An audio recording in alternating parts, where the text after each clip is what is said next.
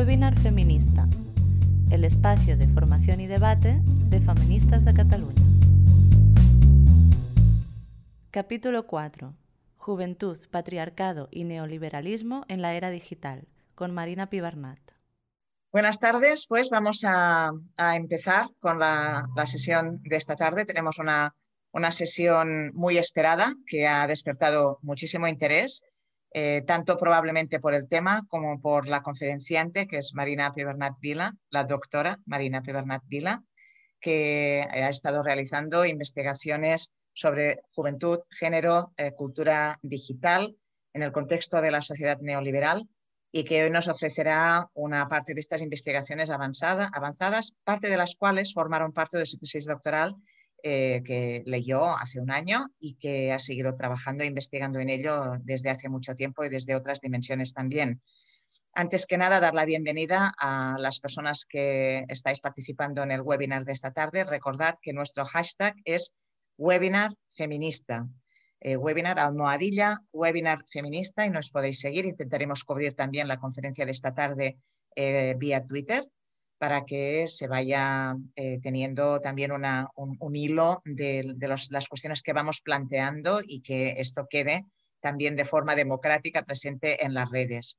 También haremos un esfuerzo, como hemos venido haciendo en las tres conferencias anteriores, para editar la presentación de esta tarde y poder ofrecer este material que sin duda está generando mucho interés eh, y seguro que esa también lo generará eh, con posterioridad. Eh, sabéis que Feministas de Cataluña es una organización feminista radical, abolicionista del género y de todas las formas de, de explotación de las niñas y las mujeres y de toda la violencia contra ellas, que es naturalmente las diferentes formas de explotación y los diferentes disfraces viejos y nuevos que tiene el patriarcado.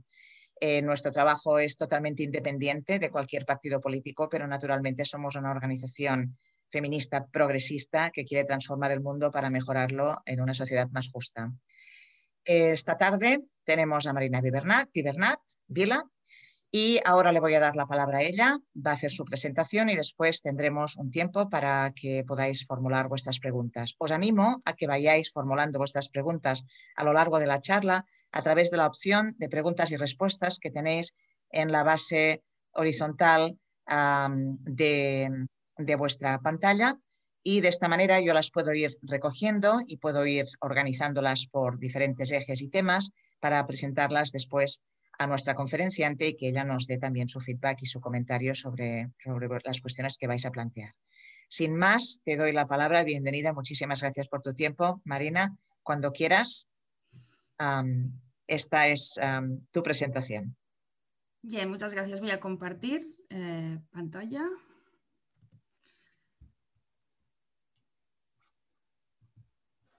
Si me veis, supongo que sí.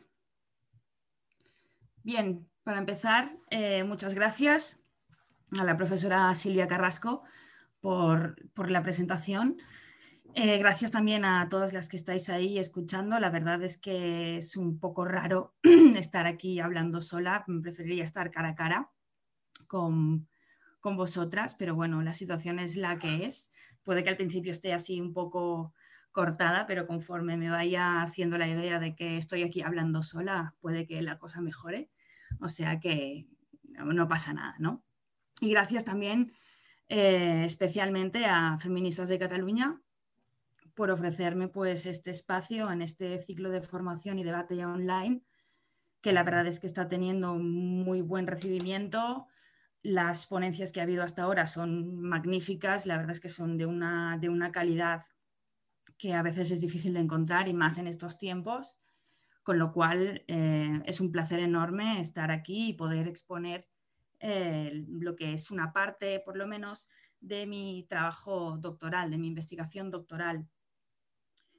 Eh, mi tesis, mi memoria de tesis se tituló Género y Adolescencia en la Era Digital, Antropología de la Socialización Audiovisual y eh, trataba, digamos, de ver cómo, eh, eh, todo el, todo todas las cuestiones mediáticas, Internet, las redes sociales, todo el, contenido audiovisual al que podemos acceder simplemente con un clic en cantidades ingentes, cómo influye esto en la, en la, en la conformación, digamos, de este tránsito eh, de la niñez a la edad adulta en chicos y chicas actuales, ¿no? especialmente con, haciendo la diferencia entre chicos y chicas. De ahí, pues, es, un estudio de género, ¿no? Entonces, eh, esto es, obligado, ¿no?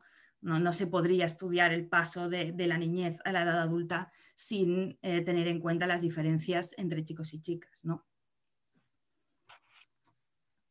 Así pues, como vamos a hablar principalmente de adolescencia y de juventud, conviene, eh, antes que nada, mm, definir qué es la adolescencia o la juventud.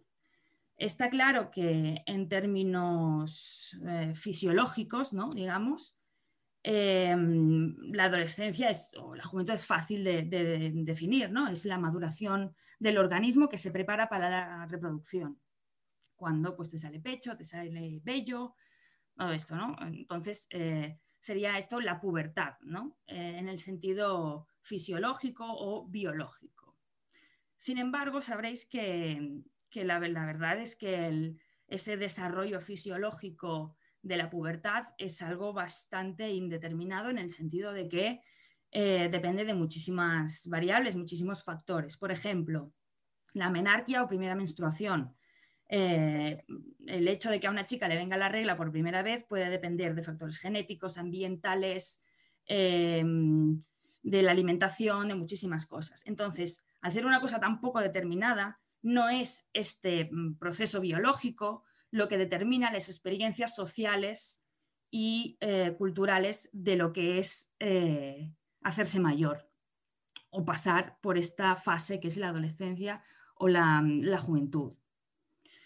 Entonces, eh, digamos que muy a menudo lo biológico va por un lado y lo social histórico va a lo suyo, ¿no? Y es la sociedad eh, en su conjunto que determina cuáles son las fases etarias del ciclo vital de, una persona. ¿no? Una de estas fases es la adolescencia o la juventud, dependiendo ¿no? cómo definamos esto. Por ejemplo, eh, hay sociedades en las cuales este paso Puede, ser un rito de paso muy marcado, que incluso puede durar eh, unas pocas semanas. Los chicos o las chicas eh, entran o inician este ritual y en cuanto salen, han salido muy marcado, en cuanto han salido ya son personas que se incorporan a la sociedad como personas adultas de pleno derecho, porque este es el objetivo de pasar por ese tránsito, es decir, se te prepara para salir de la niñez y entrar en la edad adulta es un momento en el cual se te enseñan pues muchísimas cosas que alguien necesita saber para ser una persona adulta. Un ejemplo muy conocido, el reloj de la comunión. Cuando se hace la comunión, eh, bueno, o eso parece, no lo sé porque yo no lo he hecho, pero te regalaban un reloj, ¿no? Y es un momento en el que se te dice que ya eres lo suficientemente mayor como para aprender a manejar el tiempo, lo cual es una cosa importante, ya es una responsabilidad. Si te dicen que a tal hora tienes que estar en casa, tú ya tienes un reloj que te lo marca y vas a tener que estar a tal hora. Entonces, ya es un, paso más ¿no? que, que se da para ir incorporándose a la sociedad como persona adulta. En fin, esas experiencias son muy diversas en función del contexto social, económico y cultural o religioso o ideológico que tengamos. ¿no? Por ejemplo, hay sociedades en las que mm, este ritual de paso es colectivo o otras en las que es individual eh, y otras en las que, como decía, dura muy poco, otras en las que se extiende muchísimo esta fase, esa etapa de margen que es la adolescencia. Digo de margen porque es como está, es una época caracterizada precisamente por su indefinición, porque no se es ni, ni una criatura ni una persona adulta. Entonces, está como marcada por esta indefinición, ¿no? Y a veces, pues eso, a veces se extiende esa etapa y se compone de distintas etapas dentro de, dentro de esa misma etapa, ¿no? Por ejemplo, la graduación, ahí tenemos una foto, también es, forma parte de todo este conjunto de rituales o de, o de tránsitos por los que pasa una persona joven, una persona adolescente, ¿no?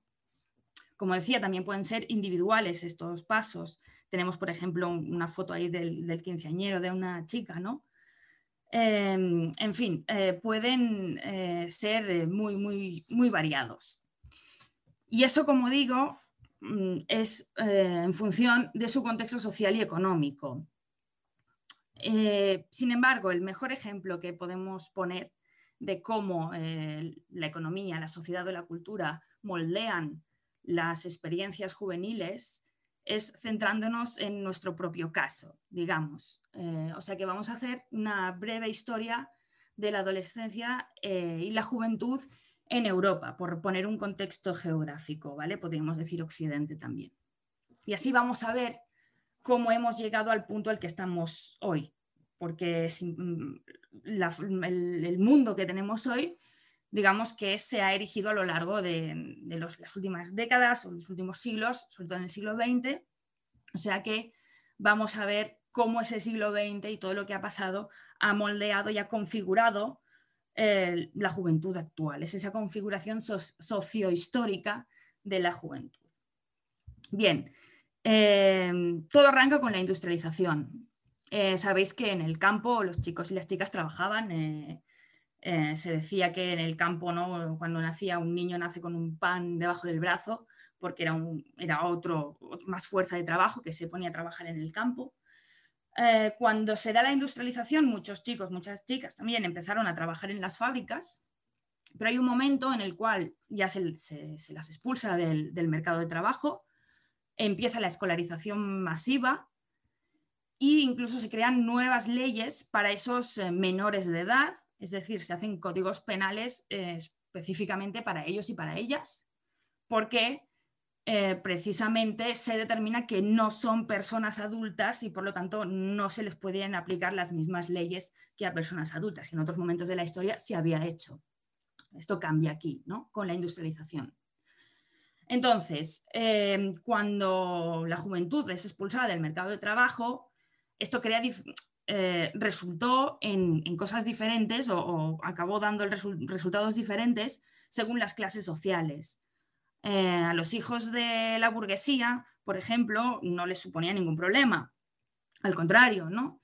Sin embargo, a, la prole del proletariado sí que le suponía bastantes problemas. Por ejemplo, eh, al final era un, miembro de la familia menos que aportaba ingresos en el núcleo familiar, con lo cual esto sí era un problema para la juventud de clase trabajadora, esa expulsión del mercado de trabajo y esta escolarización obligatoria podía ser un problema, ¿no? A efectos materiales.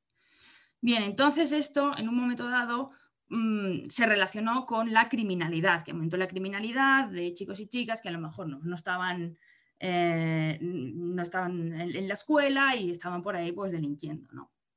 Y ahí, a principios del siglo XX, es cuando Stanley Hall eh, realiza un estudio sobre la adolescencia, de hecho, concepto creada en este mismo momento. O sea, imaginaros si la, si la, si la juventud o la adolescencia es, es algo creado eh, por, una sociedad que incluso el mismo término de adolescencia se crea, es, hijo, de la de, perdón, es hijo de la industrialización.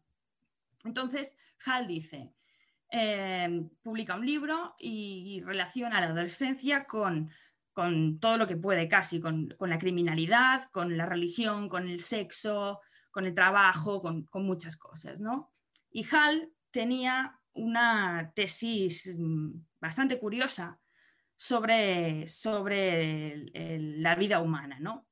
Él decía que el desarrollo individual de una persona eh, sus diferentes etapas, es decir, la infancia, la juventud, la madurez, la vejez, correspondían a las distintas fases de la historia dentro de su, modelo evolucionista de la época. ¿no? y claro, dijo que entonces eh, las fases de la historia primitivas, como las llamaban, eran eh, las correspondientes a las fases de la infancia y la adolescencia eh, de, las personas, ¿vale? Hacía esta correspondencia. Entonces, claro, por lógica, eh, Hall pensó que la sociedad industrial, su sociedad industrial, representaba evidentemente la sociedad madura, estable, eh, la, ya la, la, de personas mayores, ¿no? Las otras, como eran primitivas, eran como, como niños, ¿no? Y los niños, por lo tanto, y los niños y las niñas y los jóvenes eran como eh, esas sociedades primitivas, ¿no? caracterizadas por su inestabilidad, por el conflicto, por el culto a los héroes, todo esto. Bien.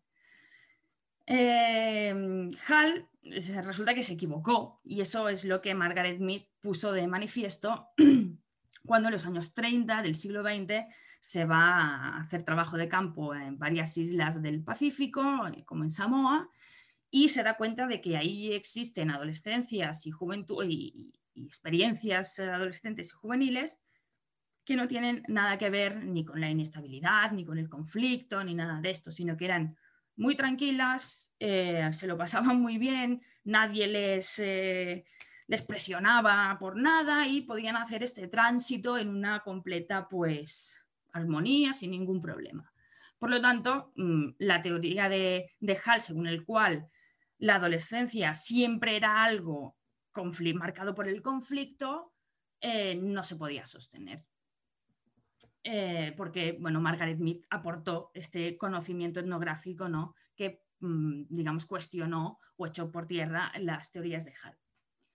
Y es curioso porque si bien Hall decía que las sociedades eh, industriales eran las más maduras y las no marcadas por el conflicto ni por la inestabilidad, resulta que estas sociedades fueron las que llevaron a cabo las dos guerras mundiales más absolutamente destructivas que ha conocido el ser humano, ¿no? Em, que es algo que tiene un efecto muy importante en la construcción de, las, eh, de la juventud y de la, adolescencia a lo largo del siglo XX y entrado al XXI también, como iremos viendo. Bien, em, al poco de que, de, que Hall, digamos, expusiera sus, teorías, empezó eh, la Primera Guerra Mundial. Tenéis ahí una foto de unos chicos muy, muy la, segunda, unos chicos muy, muy jóvenes que se iban a, pues, a las trincheras a, combatir. ¿no? La Primera Guerra Mundial lo que hizo era que creó entre la juventud una conciencia de, de rango de edad o de clase de edad, o sea, una conciencia de que eh, eran jóvenes que compartían, digamos, eh, eh, esta edad que, que, todos tenían, ¿no? Todos eran chicas jóvenes que se iban a la guerra. De hecho, seguro que habéis escuchado muchas veces eso que, que, dice la gente de tal persona es de mi quinta, para decir que es de mi edad, ¿no? Pues tal es de mi quinta. Bien, pues eso es lenguaje bélico procedente de la Primera Guerra Mundial lo de las quintas. Y además de esto, aparte de, acentuar este sentimiento de pertenencia a una misma clase de edad, también la Primera Guerra Mundial eh, fomentó el, sentimiento de pertenecer a una misma nación. Todo ahí junto, ¿vale? Em, y en el periodo de entreguerras, precisamente este sentimiento de pertenecer a una misma eh, nación casi como que fermentó en determinados, eh, en determinados sitios, como en Alemania, con las juventudes hitlerianas o, en Italia. Em, y surgió eh, eh, el fascismo como un movimiento que se aprovechó de la juventud, o se aprovechó, utilizó a la juventud, digamos, como, como ariete para hacer penetrar su, su ideario al conjunto de la sociedad que la veían como los, que la juventud eran los portadores de la, de, la nueva, digamos, de, la nueva nación fascista, ¿no? hay una foto también de los chicos con, el brazo levantado haciendo el saludo fascista, ¿no? Em, sin embargo, esto no significa que no hubiese em, otros, otras juventudes eh, disidentes de, este tipo de juventudes eh, relacionadas con el fascismo. En la misma Alemania hubo los rebeldes del swing, que como iban a pensar que ellos que escuchaban swing escuchaban jazz y les encantaba y bailaban, como iban a pensar que esos negros o judíos que hacían la música que más les gustaba, como iban a pensar que eran inferiores, ¿no? Entonces, ellos son, ellos fueron un, modelo de, juventud disidente en ese sentido. y al otro lado, digamos, de Europa, Rusia, eh, ya en la Primera Guerra Mundial, cuando se produce la Revolución Rusa, fijaos que estamos todavía en las consecuencias de la Primera Guerra Mundial, eh, se había creado, pues eh, con la Revolución Rusa, se crea el Komsomol, las juventudes comunistas, que durante mucho tiempo fueron un referente de, juventudes, eh, de las juventudes progresistas en el mundo, fueron un símbolo de las juventudes progresistas en el mundo. Y de hecho, a diferencia de, mm, del ideal fascista, em, en, las juventudes de la Unión Soviética, en el Komsomol, había una mucha menor segregación de género. En cambio, en las juventudes, eh, y eso es importante, en las eh, juventudes de tendencia fascista había unos valores en cuanto a, las diferencias de género en las que eh, los chicos estaban entrenados para ser soldados y las chicas estaban entrenadas para ser sus esposas. Esto no era así en, entre, en la Unión Soviética. De hecho, en la Segunda Guerra Mundial participaron chicas muy jóvenes, eh, como aviadoras, como francotiradoras, en infantería. Ahí también tenemos una foto, que en ese sentido era un poco la contraparte del, ideal fascista, ¿no? En cuanto al género. De hecho, los nazis no podían creer que quienes les bombardeaban de noche y no les dejaban dormir eran unas, unas mujeres, por no decir unas niñas, porque eran muy jóvenes, muchas de ellas, ¿no? Entonces, bien, eh, al acabar la Segunda Guerra Mundial, empieza ya, eh, la Guerra Mundial marca un poco el momento en el cual ya sí se empieza a configurar eh, esa juventud que conocemos nosotros hoy en, hoy en día, por varias cuestiones. sí que es verdad que hay un momento después de la Segunda Guerra Mundial que hay una especie de crisis generalizada, de, de decaimiento, digamos, una juventud desencantada y abatida, se la llamó en algunos sitios, pero eso duró poco. Como Europa estaba destruida, recibió las inyecciones de dinero del Plan Marshall, empezaba la reconstrucción de Europa, eh, el poder adquisitivo aumentó, con lo cual ya la generación de años 50 ya, em, ya empieza a, mm, eh, digamos, a entrar en, en ese ideal del consumo, del, eh, sí, del, consumo y de las relaciones capitalistas, ¿no? digamos, en, Europa occidental. Eh, entonces, eh, lo, que, lo, que, surgió ya con la siguiente generación fue que, debido a que, como recordaréis, la juventud cada vez había sido, sí, había sido expulsada del mercado de trabajo, fue poniendo más el acento, especialmente a partir de la Segunda Guerra Mundial, en el tiempo de ocio. Y se van creando diferentes eh, generaciones, distintos movimientos, que es mm, gracioso porque siempre intentan como impugnar lo que hacía la relación, eh, lo que hacía la generación anterior. Tenemos ahí una foto de los hippies, por ejemplo. Como los hippies, pues en los años 60, digamos, eh, pues si sus padres y sus madres bebían whisky, ellos eh, fumaban marihuana. Si mm, sus padres habían ido a la guerra y, tal, ellos eran pacifistas. O sea, un poco siempre lo contrario, ¿no? Aunque después, como dice en una novela eh, que se llama Generación X, del autor Douglas Kaplan, dice que los hippies de, los 60 Luego en los, en los 80 y en los 90 se convirtieron en yuppies ya, cambiaron los porros por la cocaína y, el, eh, y, la furgoneta Volkswagen por el monovolumen. Entonces ya eso quedó casi que, que, en una cosa de juventud, ¿no? En parte. Pero bueno, tuvieron mucha influencia, los, los, la generación hippie en su momento fue muy influyente. Luego salió la punky, que también se diferenciaba en muchísimas cosas de, los hippies, ¿no?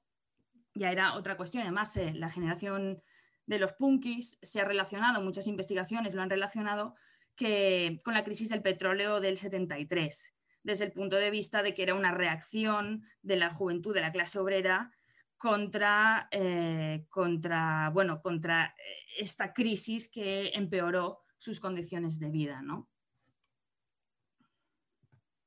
Precisamente en los 70, cuando la crisis del petróleo y los punkis y tal, es cuando empieza a desarrollarse, eh, digamos, todo lo que será la comunicación de masas y la informática, ya a nivel, ya a nivel de consumo general.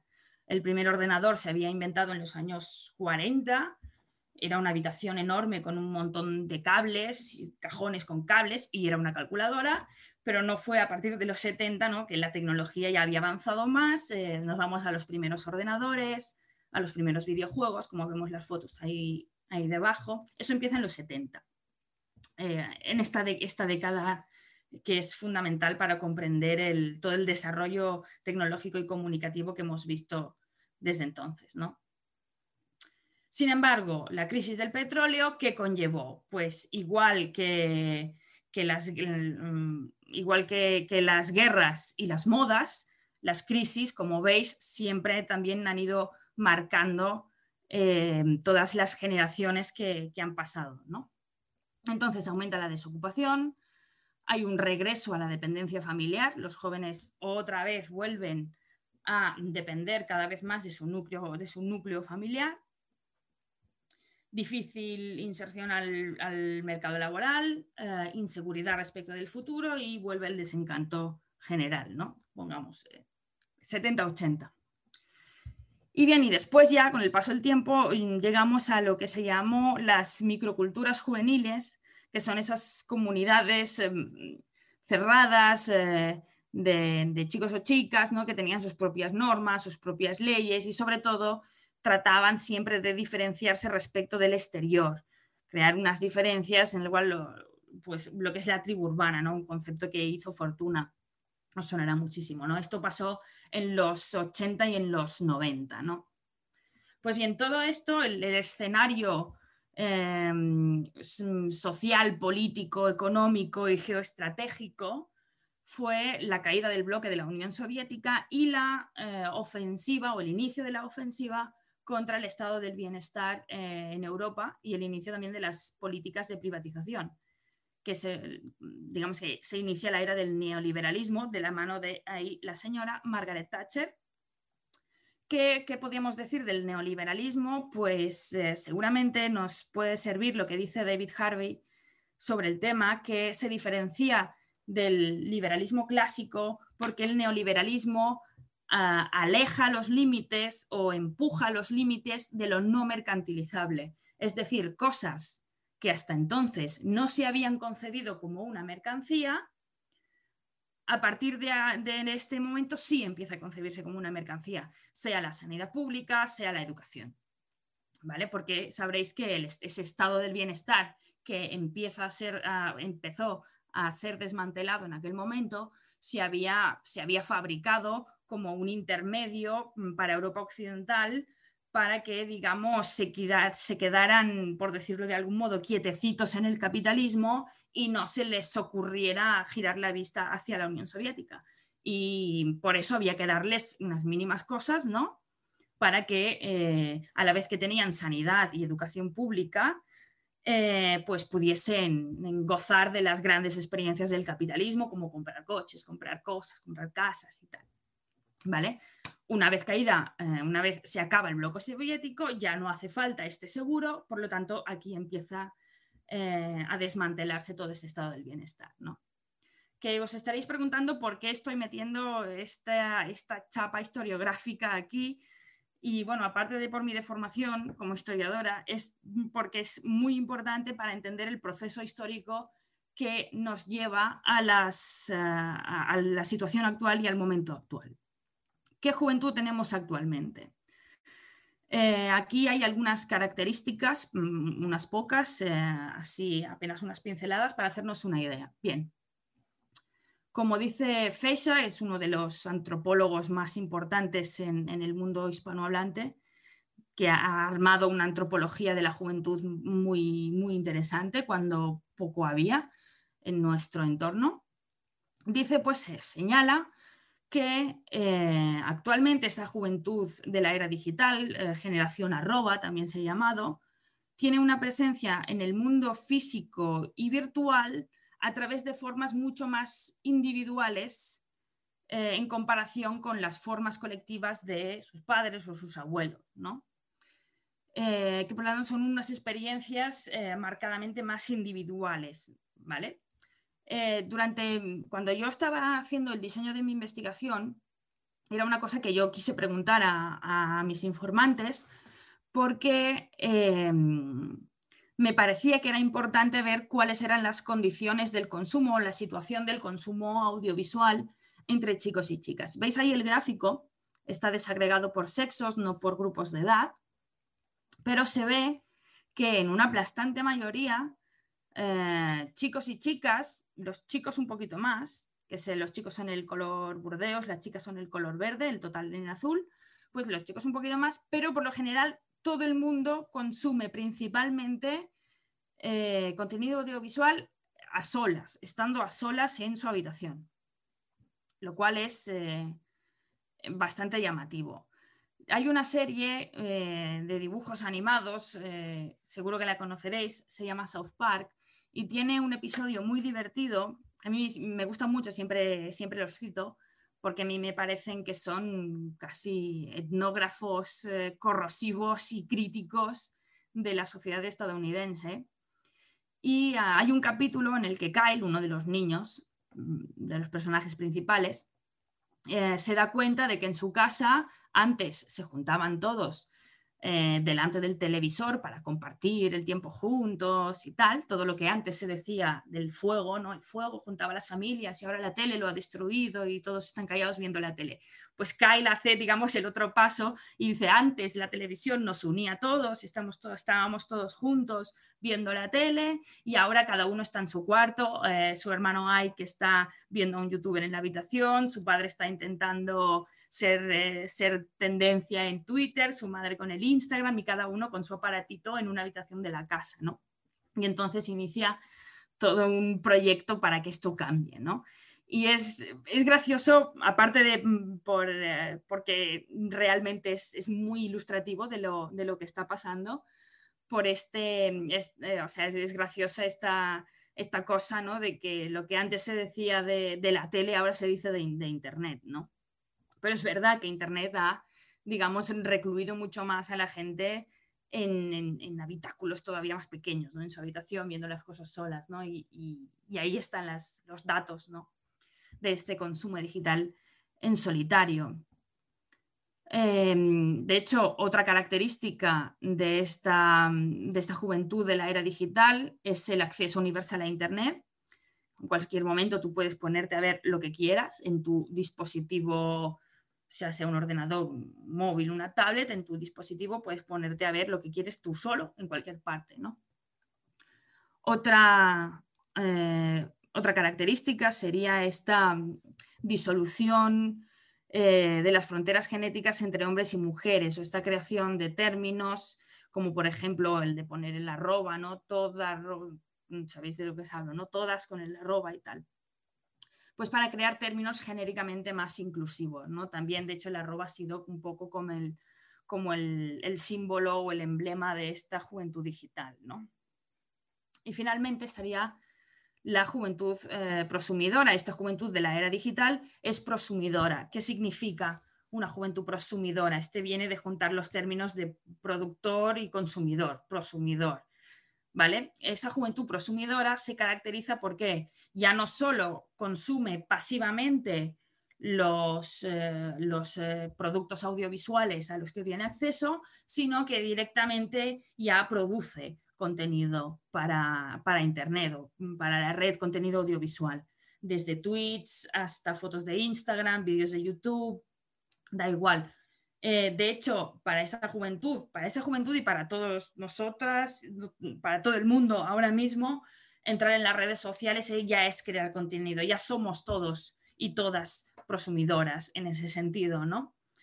La diferencia es que esta juventud está creciendo eh, en este contexto. Nosotros o nosotras ya estamos creciditas en ese sentido, pero eh, los que están creciendo ahora mismo todavía no y se encuentran en ese contexto, ¿no? Que ya de muy jóvenes ya están eh, produciendo y consumiendo contenido al mismo tiempo. ¿no? Lo de juventud prosumidora es un, es un término de, Alvin Toffler, como está ahí indicado. Bien, pues, ¿cuál sería el contexto social y económico en el cual eh, se está desarrollando esta juventud de la era digital. Bien, pues ya mm, centrándonos ya en un contexto eh, español mm, para ver los datos y tal, tenemos que, eh, según los informes del Observatorio de la Juventud de 2012 y 2016, la gran recesión de 2008 em, fue, impactó sobre la juventud de una manera muy grave y, eso se, ha dejado ir varios años después, ¿no? este, este hecho, eh, en lo que hacen, ponen el, acento estos informes y también el informe de, este mismo año eh, a raíz de la crisis del COVID. ¿En qué se ha traducido este impacto? Pues en una pérdida de poder adquisitivo, en mayor deterioro de la situación laboral, otra vez como en el 73, eh, peor acceso, un más difícil acceso al mercado laboral, aumento de la temporalidad, la precariedad, la inestabilidad, la inseguridad. Pues eh, nada que quien eh, en, 2008, en 2008 fuese joven, pues que no sepa ¿no? cómo ha ido la, situación. Em, y además hay que decir que afectó principalmente a mujeres jóvenes no estudiantes, aunque aumentó el número de mujeres jóvenes no estudiantes trabajando, las condiciones laborales de todas ellas empeoraron, fueron las que más empeoraron. O sea, eh, lo, de siempre, ¿no? Un poco en estas cuestiones es eh, llueve sobre mojado, ¿vale? Es crisis sobre crisis, sobre crisis, sobre crisis. Cada vez va empeorando más la situación y evidentemente las mujeres las mujeres y los jóvenes, y concretamente las mujeres jóvenes, ya parten de una posición de desventaja, con lo cual eh, también en la crisis del COVID, como se dice en el informe de, este pasado mes de abril, creo que fue, ya lo dicen que, van a ser eh, quienes con mayor crudeza van a, van a sufrir eh, las consecuencias de esta crisis del COVID. ¿no? Vemos ahí un gráfico, está sacado del informe eh, cifras jóvenes eh, de Injuve desde este mismo mes de septiembre. Ahí vemos eh, la primera, esta línea azul es la de que corresponde a 2016. Vemos que el paro 2016, 2017, 2018, 2019 había ido bajando. Sí que sobre todo bajaba en, en los meses de verano por esa temporalidad de la que está hablando, pero vemos esta línea azul de año 2020 que a partir de finales de febrero o marzo se dispara hasta ya niveles de 2000 superiores a los de 2016, bajó un poquito de nada en verano y seguimos eh, con, un paro eh, de menores de 25 años altísimo. O sea que viendo este panorama, la verdad es que es bastante desalentador, ¿no? Sin embargo, no hay que preocuparse porque por suerte estamos en la era digital, que como habréis notado, es una era para el optimismo. De hecho, los análisis sociológicos sobre el desarrollo tecnológico y comunicativo se han caracterizado por su o por la hegemonía del, optimismo, ¿no? Mm. Todo iba a ser estupendo. Ejemplo, Nicolás Negroponte decía que que si bien el obrero industrial no iba a poder adaptarse también a este, a este nuevo contexto eh, informático, digital y tal, su hijo sí que sería o tendría las herramientas para poder desenvolverse en ese mundo pues como pez en el agua. ¿no? Decía también que esta nueva era la era digital se caracterizaría por cuatro cualidades, descentralización, globalización, armonización y permisividad. O sea, todo muy bonito, ¿no? Armonización, permisividad, todo suena bastante bien. Negroponte, de hecho, le sonaba también todo esto que, eh, si no me equivoco, invirtió en Google. Claro, aquí la pregunta es, si invirtió en Google porque le parecía que era tan estupenda la era digital o si decía que era tan estupenda la era digital porque había invertido en Google. Mm, pero bueno, eso ahí lo dejamos, ¿no?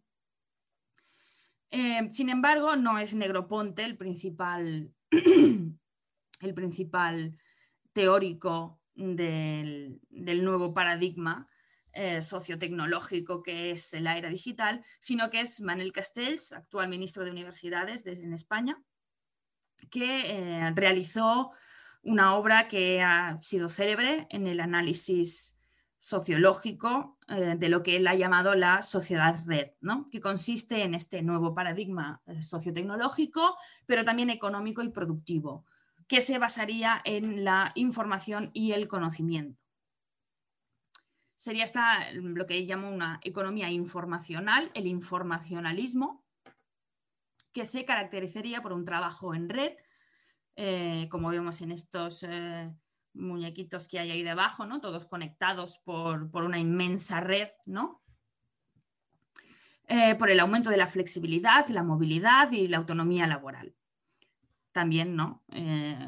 flexibilidad, movilidad, pues todo tiene una pátina de, optimismo todo, ¿no? Y de hecho también decía Castells que la inclusión-exclusión de la nueva era, las lógicas de inclusión y exclusión social de la nueva era, eh, sería, serían en función del acceso a la red, ¿vale? O sea, quien tenga acceso a la red eh, será una persona extra incluida socialmente y en la medida en que no lo tenga o que, o que no sepa utilizar las herramientas disponibles, eh, será pues, una persona excluida socialmente. Entonces, según Castells, habríamos iniciado un nuevo, una nueva etapa en, la humanidad que se habría producido a través de un cambio de paradigma tecnológico y no a través de una revolución social. ¿Vale? Este sería a grandes rasgos, repito, esas tesis optimistas que han, que han sido hegemónicas en los estudios sociológicos acerca de los cambios tecnológicos de las últimas décadas. Y este optimismo de los análisis tiene también su correlato en, la teoría feminista o en, el, feminismo en general. ¿no? Y ahí es donde entra Donna Haraway. Em, el ciberfeminismo de, Donna Haraway eh, viene a ser una posición filosófica acorde con el nuevo paradigma informacionalista de Castells. Eh, y de hecho va más allá. No es simplemente un análisis eh, tecnológico en relación a la mujer, sino que Haraway plantea toda una ontología que habla de, como veremos ahora, habla de un nuevo ser humano directamente, ¿vale? no, no, no se quedó corta en Donna Haraway, o sea, eh, fue a por todas eh, un poco, ¿no?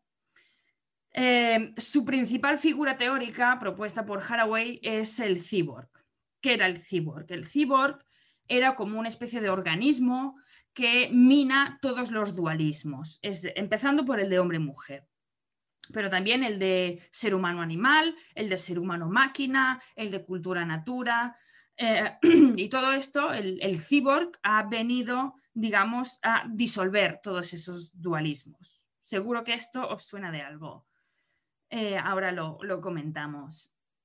Y además de, además de esto, de, este cyborg minando los dualismos, Donna Haraway habla de la red como una zona de libertad sin límites eh, y sobre todo pone el acento en la agencia de las mujeres y en su subjetividad. Es decir, que una mujer va a entrar en Internet y ahí, como no importa si eres un hombre, si eres una mujer, vas a, esto digamos que va a ser intrínsecamente bueno para liberar a las mujeres y que Internet, eh, todas, las, todas las nuevas tecnologías van a ser intrínsecamente buenas y que van a ser en todo caso positivas para la liberación de la mujer.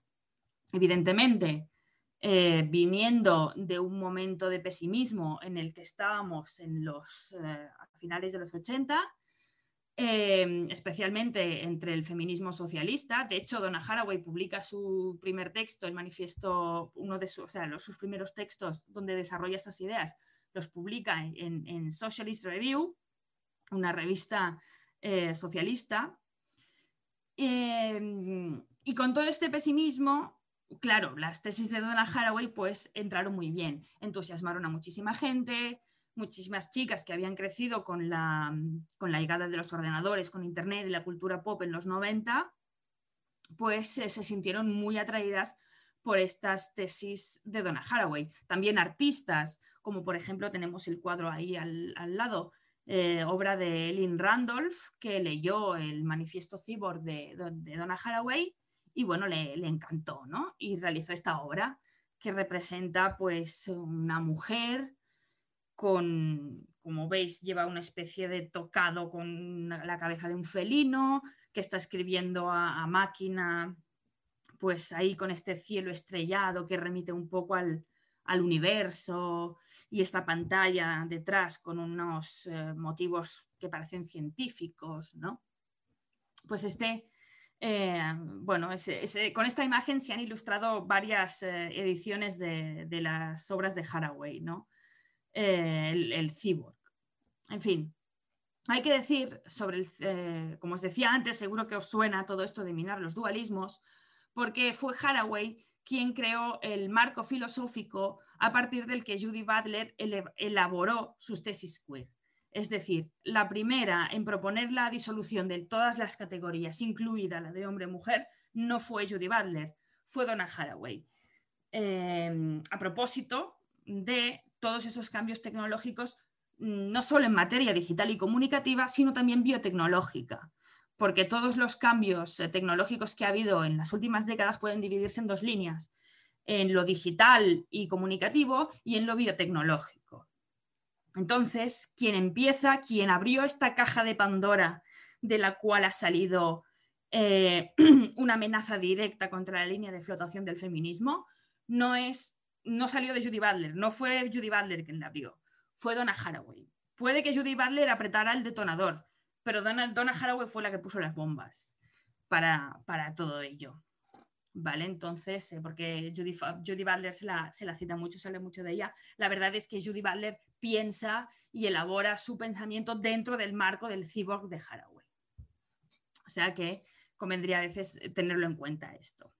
Bien, Em, ahora vamos a la crítica, a la crítica de las tesis eh, tecnologistas de la sociedad red.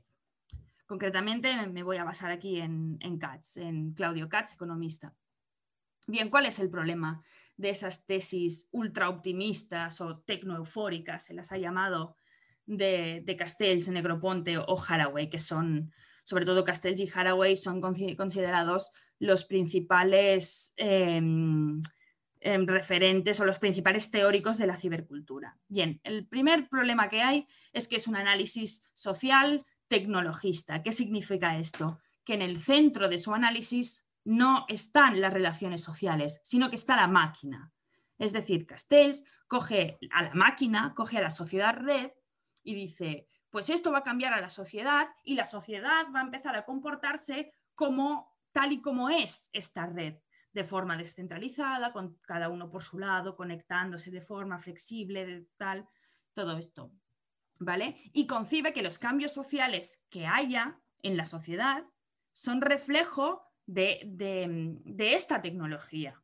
Es decir, que un cambio social, como decía antes, que el cambio social habría venido producido por una innovación tecnológica y no por una revolución social. Bien, esto no puede ser. Esto es un determinismo tecnológico, que Katz también lo llama infofetichismo, porque hay que tener claro que el único agente de cambio social es el ser humano. No se va a inventar una máquina que solucione nuestros problemas de desigualdad, de género, de clase o de etnia o de lo que sea.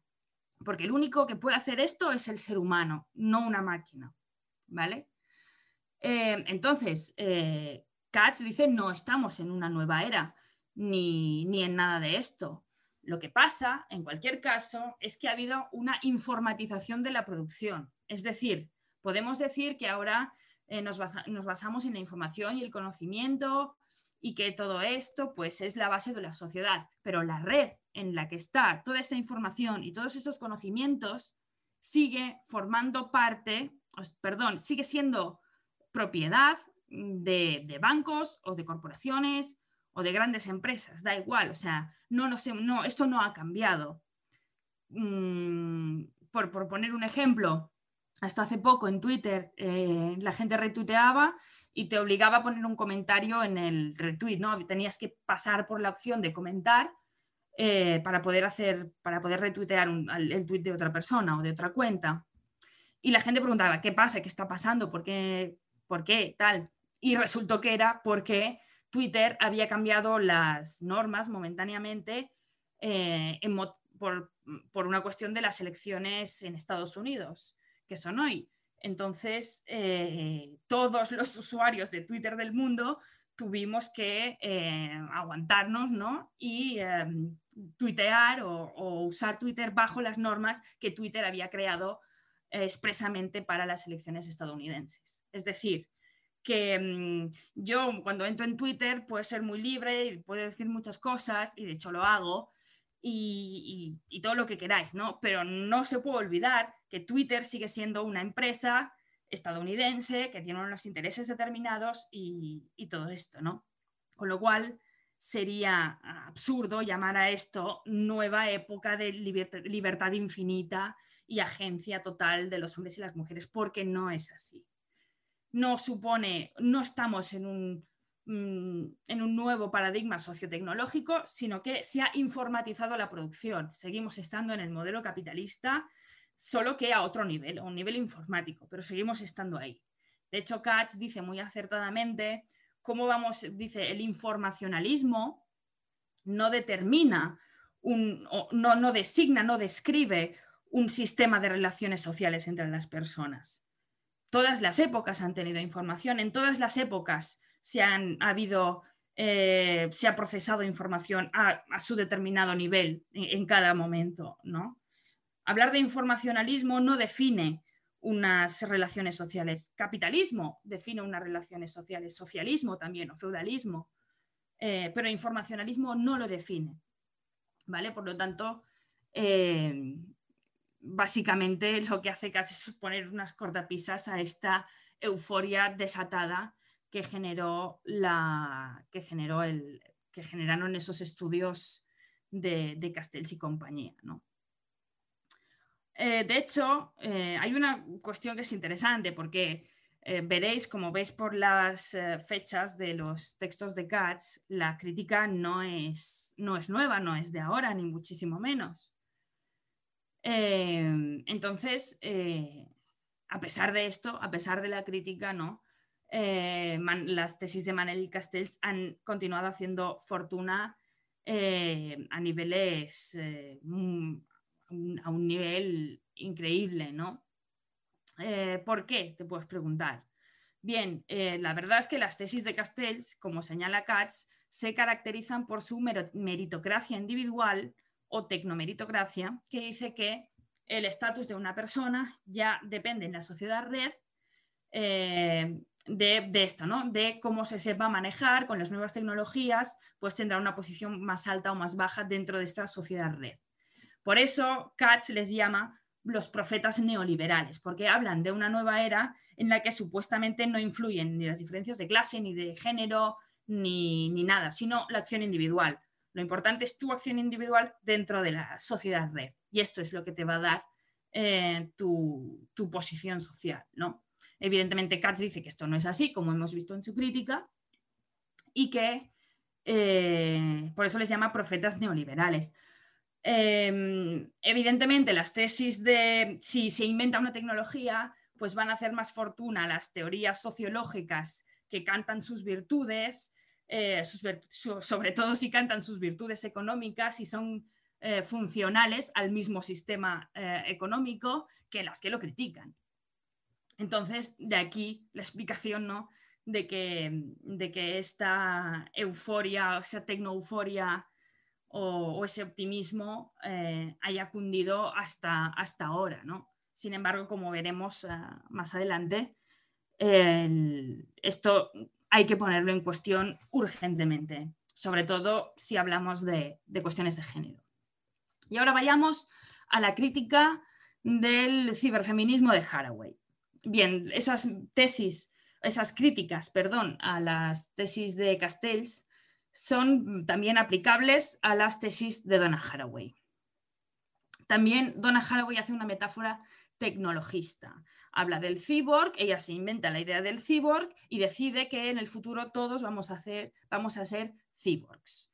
Eh, de hecho, le gusta tanto su propia idea del cyborg que una estudiante suya se dedicó a buscar cuál había sido el primer cyborg de la historia, el primer ser cyborg de la historia. Y encontraron que había sido una rata de laboratorio de no sé dónde que le pusieron una bomba osmótica para no sé qué del viaje espacial. Algo así. Em, la pregunta es, eh, ¿en qué nos ayuda a las mujeres o en liberar a las mujeres que un día hubiera un ratón con un chisme implantado? Pues absolutamente nada. Pero sí ayuda a Donna Haraway a crear toda una mitología cyborg, ¿no? toda una especie de, de ideario de buenas intenciones que mezclan ciencia ficción con, lo que ella llamaba marxismo. Donna Haraway no era marxista. Eh, de hecho, ella lo, ella lo, decía, no, yo soy marxista, pero no de estar con la clase, era más marxista de estar pues, con cualquiera que ella considerara oprimido, ¿no? Eh, para hacerle su vida más vivible, que también esto lo decía mucho. Eh, el problema de Donna Haraway pues es también es, eh, esta metáfora tecnologista y esta falta de, eh, de, este estar tan alejada de la realidad. Es decir, casi que a Haraway no le importa la realidad, le importa su mitología cyborg. No. La principal crítica Donna Haraway viene de la mano de Judy Wagman, que eh, ella plantea el tecnofeminismo. Lo que dice Wagman es que la ciencia y la tecnología, como conocimiento eh, socialmente construido, depende siempre y está mediatizado por las relaciones de poder entre los distintos grupos sociales, que pueden ser las, pues el, capitalismo, el racismo, el patriarcado, que sea, ¿no? O sea, que dentro de lo que es, eh, dentro de una tecnología, eh, de su uso, de su construcción, de lo que sea, se pueden percibir pues las desigualdades que caracterizan una sociedad, porque esta tecnología es producto de esta sociedad. Y eh, como tenemos que recordar, esta tecnología no va a cambiar la sociedad, ¿vale? Si la sociedad no cambia en sí misma.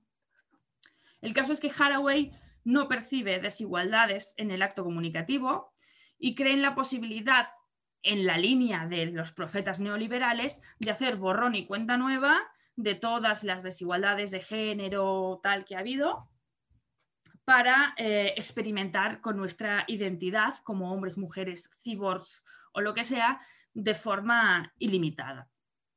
Sin embargo, pues ahí eh, está Judy Wagman, que propone que esto no es así, que esta no es una visión correcta de la tecnología, que la tecnología no es neutral, sino que es el resultado de diversas interacciones sociales y que revelan la distribución de poder que hay en una sociedad.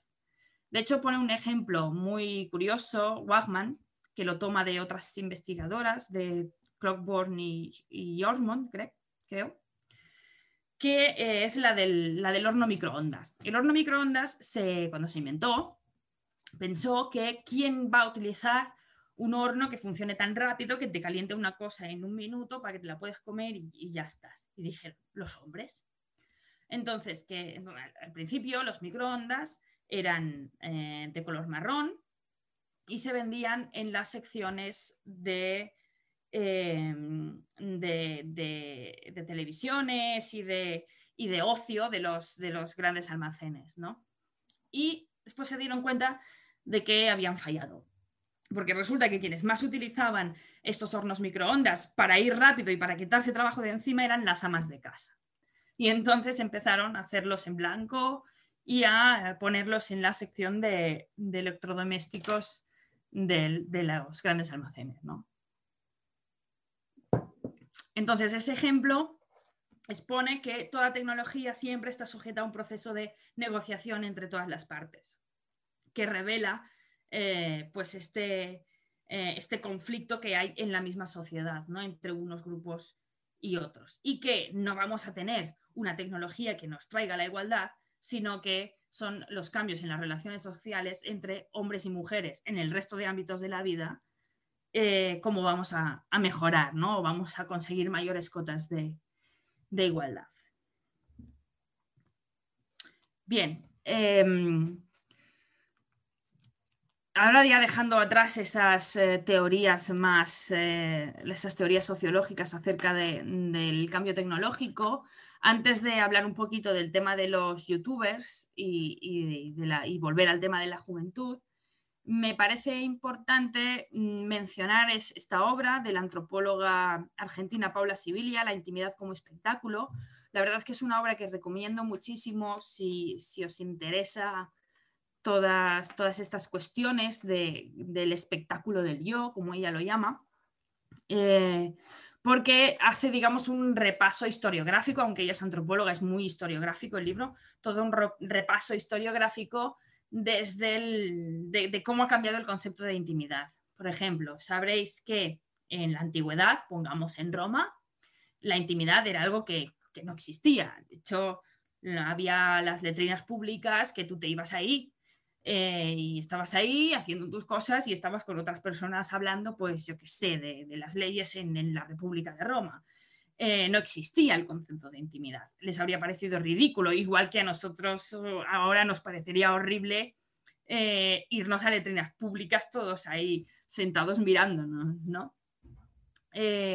lo que dice, lo que pone de manifiesto Paula Sibilia es que el concepto de intimidad como concepto y como conjunto de prácticas eh, son creadas con el auge de la burguesía. Es ese momento en el cual, eh, digamos, eh, aparece lo que es el concepto de intimidad, la necesidad de estar solo en una habitación, de, tal. Esto aparece en, época con el, con el auge de la burguesía. Y esta intimidad de época burguesa ahora ha derivado en una nueva extimidad del individuo que gracias a las redes sociales o, a Internet, a los distintos sitios web, desde Fotologs eh, en su momento, blogs, eh, mm, lo que sea, se ha convertido en objeto de exhibición y mercancía en Internet, dentro del contexto del capitalismo creativo. Este capitalismo creativo no es otra cosa que eh, básicamente todo lo que hacemos en, Internet o así, los tentáculos del capitalismo se lo apropia y toda esta información, digamos, es, la sangre que corre por las venas de este gran mercado que es Internet, ¿no? Al final. Entonces, aparte, además de esto, eh, Paula Sibilia habla de varios desplazamientos, que ha habido un desplazamiento desde las subjetividades introdirigidas, que era esta forma de, digamos, eh, de autoconocimiento eh, de época romántica, sobre todo, ¿no? Del, escribir tu diario, de recluirte en una habitación tú solo para conocer, para conocer tu interior y mm, ese individualismo mm, burgués también relacionado, claro, con, el protestantismo, eh, de que conociéndose a uno mismo, pues eh, podías conocer a la humanidad y esto, ¿no?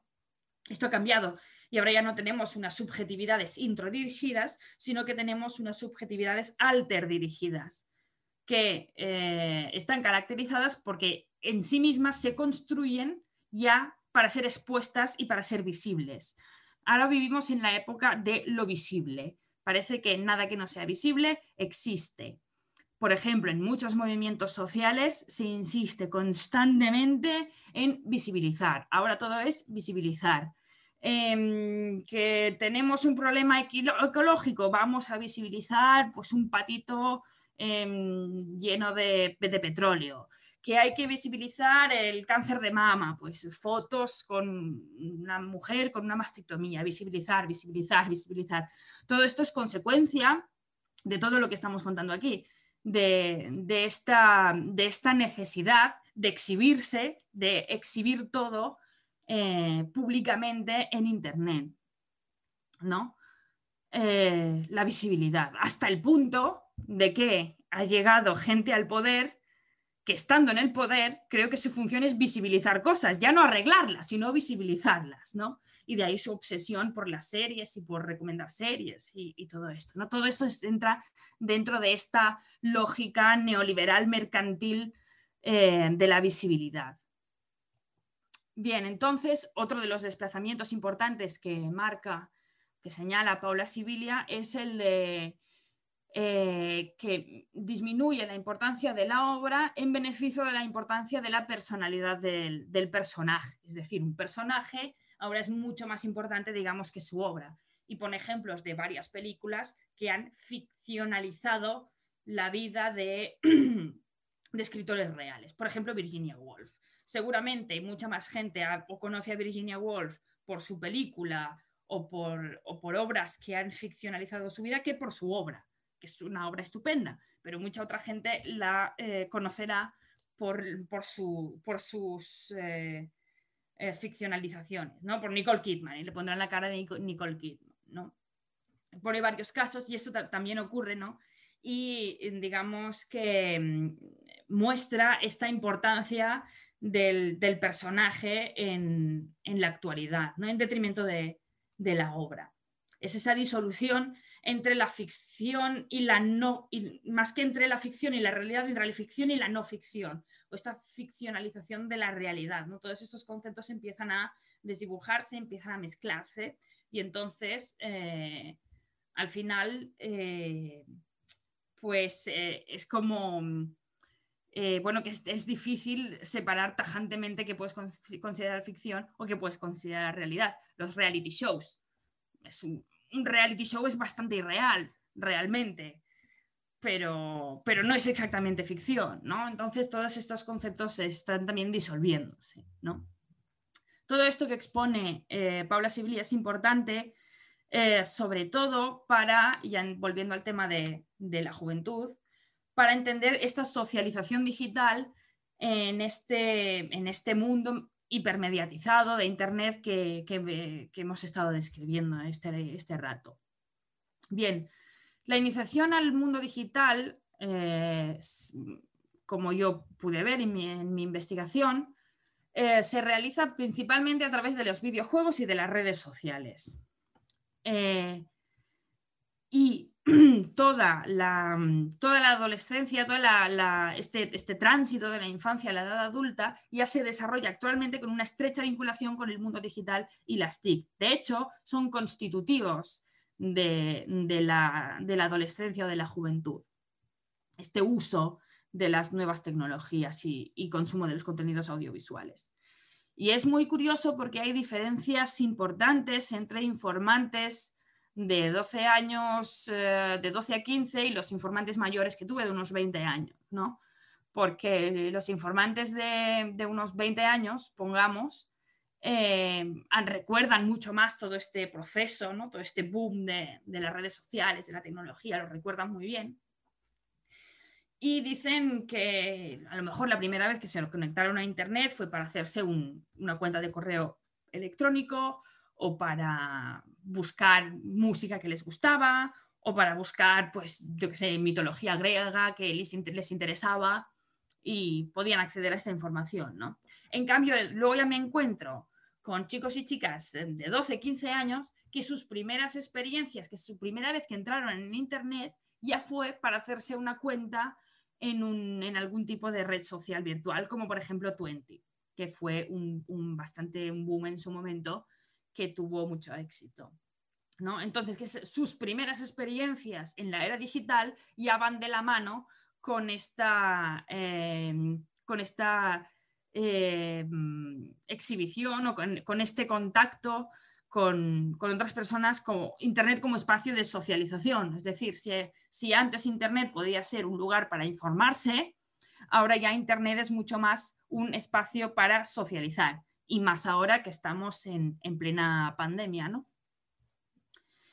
Em, entonces, dado que tan pronto eh, entran en contacto o tan pronto empiezan a utilizar todas estas redes sociales donde la, exposición pública de la imagen es tan importante, eh, los chicos y las chicas que ahora son adolescentes tienen o son conscientes perfectamente de la importancia de la valoración positiva de las imágenes publicadas. Es decir, tú haces imágenes o te haces fotos o te haces lo que sea eh, para subirlo a Internet y para que guste, porque es la manera de llamar la atención, de tener más interacciones eh, con otras personas o de conseguir una mayor audiencia. ¿no?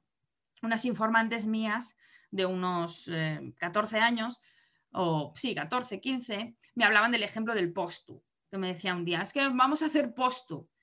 Y el postu es, eh, viene del postureo, que es un, término que la, RAE lo ha incluido en, el, diccionario porque se, utiliza mucho, ¿no? Es el postureo, es esta forma de, bueno, en el caso de estas chicas, el postu era ir a hacerse fotos a lugares bonitos, con ropa, incluso muchas veces imitando las poses que han visto en, otras, eh, en otras páginas, en otras eh, imágenes, imitan las poses y les ponen filtros y luego los suben, los suben a la red, ¿no?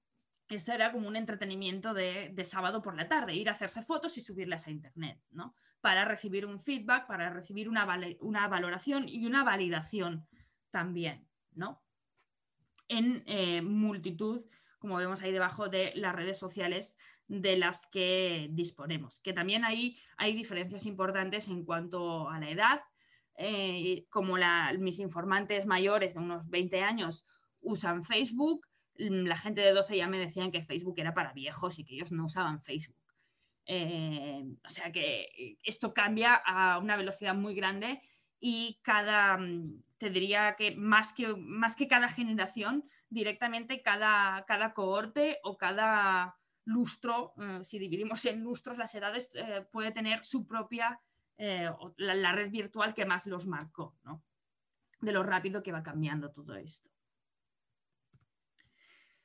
Pues bien, eh, esta juventud prosumidora que, eh, que acabamos de, describir, que consume y que hemos mencionado antes, que produce y consume contenidos audiovisuales, tiene, un, tiene una cúspide. Y esta cúspide son los youtubers. Eh, que son chicos y chicas que han convertido esa exposición mm, en YouTube, la exposición eh, de sus aficiones, de sus intereses, pues expuestos en YouTube, lo han convertido en una profesión.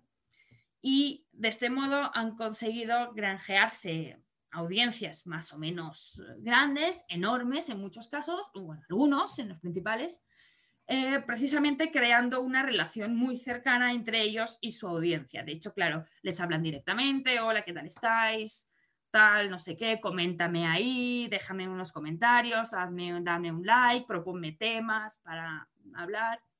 Entonces, eh, em, los youtubers crean esta relación tan cercana con, sus audiencias y han conseguido, se han, bueno, se han convertido en nuevos referentes eh, de, la, de, la, juventud actual, ¿no? Que eh, esto creo que me he olvidado de decirlo antes cuando hablaba de, la posguerra, la Segunda Guerra Mundial. Eh, después de la Segunda Guerra Mundial hay un momento en el cual los chicos y las chicas dejan de tener de referentes, pues a lo mejor a su padre o a su madre o, a alguien que querían de mayor edad que ellos o ellas que querían seguir y empiezan a, digamos, a adorar a los eh, a, ídolos de su misma edad, como Elvis Presley o como el, ahora no me sale el nombre, bueno, el, de, el del rebelde sin causa del coche, me sale. Eh, esto fue una cosa súper innovadora en la historia, jamás había pasado.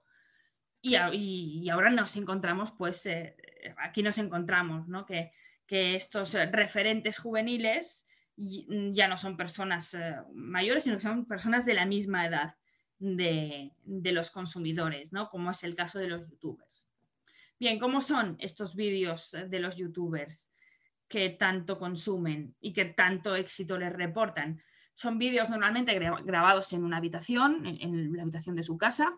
Son vídeos breves, los publican con regularidad, al menos una vez a la semana Siempre tiene que haber humor, es una cosa importantísima en el fenómeno youtuber. Un montaje muy rítmico, muy rápido, muy, muy enérgico, con muchos cortes. Todo enfocado a eh, enfatizar las expresiones del, youtuber o la youtuber, ¿no? Un histrionismo, como vemos ahí debajo, una foto de, Julián Garmendia pues poniendo una cara, todo ese histriónico, y además también una salutación, una despedida identificativas eh, del, o la youtuber. De este modo se crea un, producto audiovisual con identidad propia, que sea fácilmente reconocible, incluso en sus recursos narrativos, el logotipo, los colores, la música, todo esto. para que sea reconocible precisamente, porque esa identidad que tú expones en Internet tiene que ser muy reconocida si tú quieres tener éxito en la era digital. Además, eh, los youtubers tienen una estrecha relación con el mercado de la publicidad y la industria audiovisual también. De hecho, muchos de los youtubers en su, en su pestaña de información, en sus canales de YouTube, tienen eh, para propuestas de negocio tal. Y cuando ya tienen una masa crítica, digamos, de, suscripciones, de, gente que les sigue, pues es cuando empiezan a llamar la atención de, las empresas o de las marcas que, digamos, los absorben para convertirlos en la cara visible de, su marca. Y al final se convierten básicamente en comerciales los youtubers, ¿no? Así, con mucho dinero y pudiendo compartir eh, sus, sus aficiones, ¿no?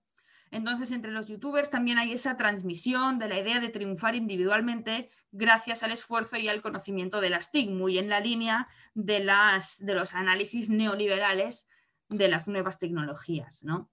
De hecho, eh, hace poco, creo, entrevistaron a una youtuber en no sé qué programa y, gente en Twitter diciendo, cuando alguien ha criticado a la chica, no sé qué ha dicho, mucha gente diciendo eh, bueno, ella se lo ha ganado, es un esfuerzo, si tú, tú tienes envidia, si quieres em, triunfar igual que ella, hazlo porque tienes ahí YouTube y puedes hacer tus vídeos y puedes hacerte igual de rica que ella si tienes el talento. Entonces, como todo este discurso que se asemeja casi al del self-made man americano, ¿no? la idea del hombre hecho a sí mismo, eh, pues como sigue circulando, pero eh, en la era digital se ha como reciclado, ¿no? para permanecer precisamente. Ahí en las fotos vemos pues también, por ejemplo, al Rubius que anunció Fanta, también ahora está trabajando en un talent show, Dulceida anunció las, las de esto, las maquinillas de, afeitar.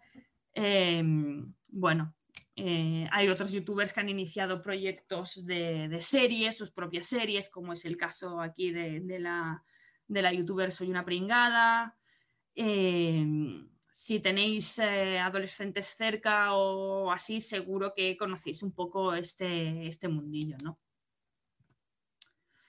Y ahora ya entrando en las desigualdades concretas entre chicos y chicas youtubers, eh, la verdad es que hay diferencias muy considerables. La primera es numérica o, cuantitativa.